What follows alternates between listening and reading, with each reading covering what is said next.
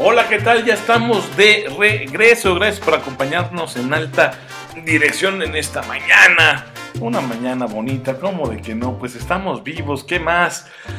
Tenemos salud y la oportunidad de interactuar, de estar en convivencia. Oye, bueno, pues el tema de hoy ya lo conoces, dirección y gestión del talento en modalidad teletrabajo o para las personas teletrabajadoras. Te saluda Luis Hernández Martínez con muchísimo gusto. Sabes que puedes estar en contacto con nosotros aquí o a través de la tuitosfera arroba mi abogado Luis arroba alta dir juri. En el bloque anterior, en el episodio pasado, ya te hablábamos de la relevancia que tiene entender estas nuevas modalidades de colaboración entre patrón y trabajadores. Hoy, eh, gracias a las tecnologías de la información, también como aprendizajes que hemos eh, tenido que este, atender sí o sí, producto de la pandemia, pues eh, eh, llegó a nuestra ley federal del trabajo un constructo, un concepto llamado así, teletrabajo.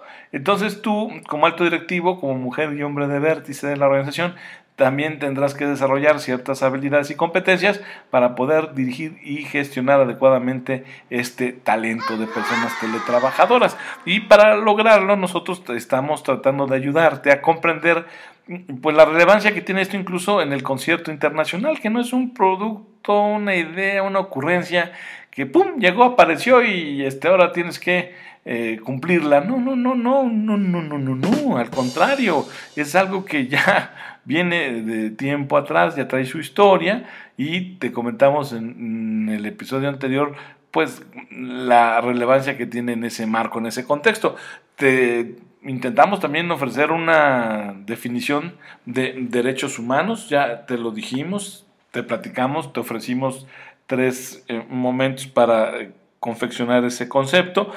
Te hablamos también de las generaciones que han acompañado pues en la lucha a la mujer, al hombre, por pues, conservarlos en tanto son dignos, eh, en tanto son personas sujetas a vivir en plenitud su dignidad. Bueno, también te dijimos cuántas generaciones mm, los conforman y que, eh, bueno, si no lo hicimos en ese momento, ahora te lo recordamos, todos los derechos humanos, no importando su generación, pues deben analizarse, revisarse eh, eh, de manera interconectada y complementaria.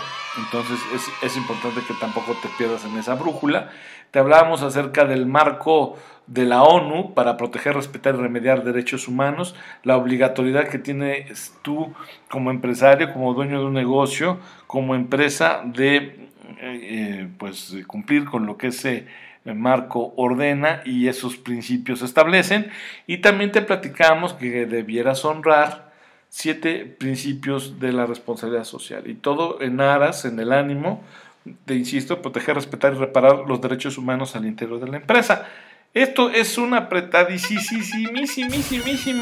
resumen de lo que ya te hemos venido platicando y que además va en línea, en congruencia con la narrativa de este programa. Eh, siempre te hemos pedido que seas una alta dirección pro persona, pro homine, Incluso recuerdas el programa número uno y si no, pues ahí están eh, eh, en nuestra memoria digital, están los programas. El programa uno tenía que ver con el compliance organizacional. Te explicamos, te dijimos de qué trataba, de qué iba. Entonces, si ya no lo recuerdas, aquí viene el momento en que te pido que retomes esa grabación en esa memoria digital, en esa historia de alta dirección y recuerdes la importancia que tiene el compliance organizacional pro homine, pro persona, para tu adecuada dirección y gestión del talento. Sea este un trabajador eh, presencial o ya sea una persona teletrabajadora, igual te va a servir. Entonces date cuenta como ya traemos un ratito siendo congruentes con esta nueva manera de dirigir personas, de crear y impulsar la empresa. Y por cierto, también congruentes con lo que está ocurriendo, no solamente en México, sino allende fronteras. Ahora te recuerdo ya como parte de este gran ensamble que tiene que ver con la dirección y gestión del talento de las personas teletrabajadoras, que debes atender tú también los principios del Pacto Mundial de las Naciones Unidas, porque el Estado mexicano tiene la obligación de materializar pues esa reforma que a mí, a mí, a mí me parece trascendente y que tiene que ver con los derechos humanos y que ocurrió por allá del 6 y 10 de junio del 2011. Entonces, eh, échale cuentas, esto no es nuevo, ya impulsar la defensa de los derechos humanos y que se respeten eh, al interior de la empresa, al menos pues ya vamos para 11 eh, años, ya se cumplieron 11 años de esto, ¿no? Entonces, la reforma del 6 y 10 de junio del 2011, entiéndelo, sí, significó o provocó implicaciones profundas para ti que estás ejerciendo en todo momento la alta dirección de empresa. Y uno de, esos momentos importantes o de implicaciones profundas, pues es el atender y respetar también algunas normas, algunos pactos, algunas em, cartas o convenciones relacionadas con derechos humanos, porque pues son obligatorios para el Estado mexicano. De la que te estoy hablando concretamente y que tiene que ver contigo como empresa es la de los 10 principios del Pacto Mundial. Hay principios relativos a los derechos humanos, al menos el 1 y el 2 de este Pacto Mundial tiene que ver con eso. Están los principios laborales que van del 3 al 6, también tendrás que atenderlos y revisarlos también estos eh, principios eh, versan alrededor del medio ambiente, al menos del 7 al 9, y tú como empresa tendrás que atenderlos. Y el principio 10 que es eh, relativo al combate a la corrupción. Entonces ahí tienes otro instrumento que también te puede servir como guía para que tú en la empresa, en tu organización, hagas valer y respetar los derechos humanos. Y todo, te digo, en línea en congruencia, en pues línea directa con lo que venimos platicando, de construir una organización mejor y que sirva para desarrollar a las personas y al final en la sumatoria construir un México más justo, más próspero, más competitivo y en paz. Bueno, ahí, tienes, ya te hicimos estas recomendaciones, espero que puedas aterrizarlas porque además, además tienes encima eh, un gran concepto y al mismo tiempo se convierte en un gran mandato de ofrecerle a tus colaboradores, a, tu personal, a tu talento, un trabajo digno o decente. Así es, ese, lo que eso signifique. No, hombre, ¿cómo que lo que esto signifique? Está muy claro el concepto de trabajo digno o decente, ya sea que quieras la versión internacional o la versión mexicana. Eh, tenemos las dos, la que tú gustes, llévele, llévele. Tenemos de la que usted guste, la que usted prefiera. Está la versión internacional eh, ofrecida por la OIT, la Organización Internacional del Trabajo, o tenemos la versión mexicana. ¿no? Entonces, eh, cualquiera que tú elijas, se complementan, es más, yo te diría que son casi idénticas, pues tendrán los elementos para explicarte y hacerte ver y entender qué es el trabajo digno o decente. ¿no? Y además, este, bien harías en, revisarlo y en repasarlo, porque eh, luego en ocasiones eh, tú como empresario, como estás preocupado en lo que es la organización y su operación, a veces, eh, no sé, se te olvida, no tienes el tiempo o no te interesa entender que tus trabajadores te guste o no aceptarlo de manera clara, pues son los responsables de que te vaya bien a ti en el negocio o en la industria en la que estás. Entonces, eh, decía por ahí un empresario, hablando de, empresarios internacionales, el, fundador de Virgin Records, ya sabes quién, y si no, pues le picas ahí al, al santo Google, pues digo, para que interactuemos de alguna forma, ¿verdad?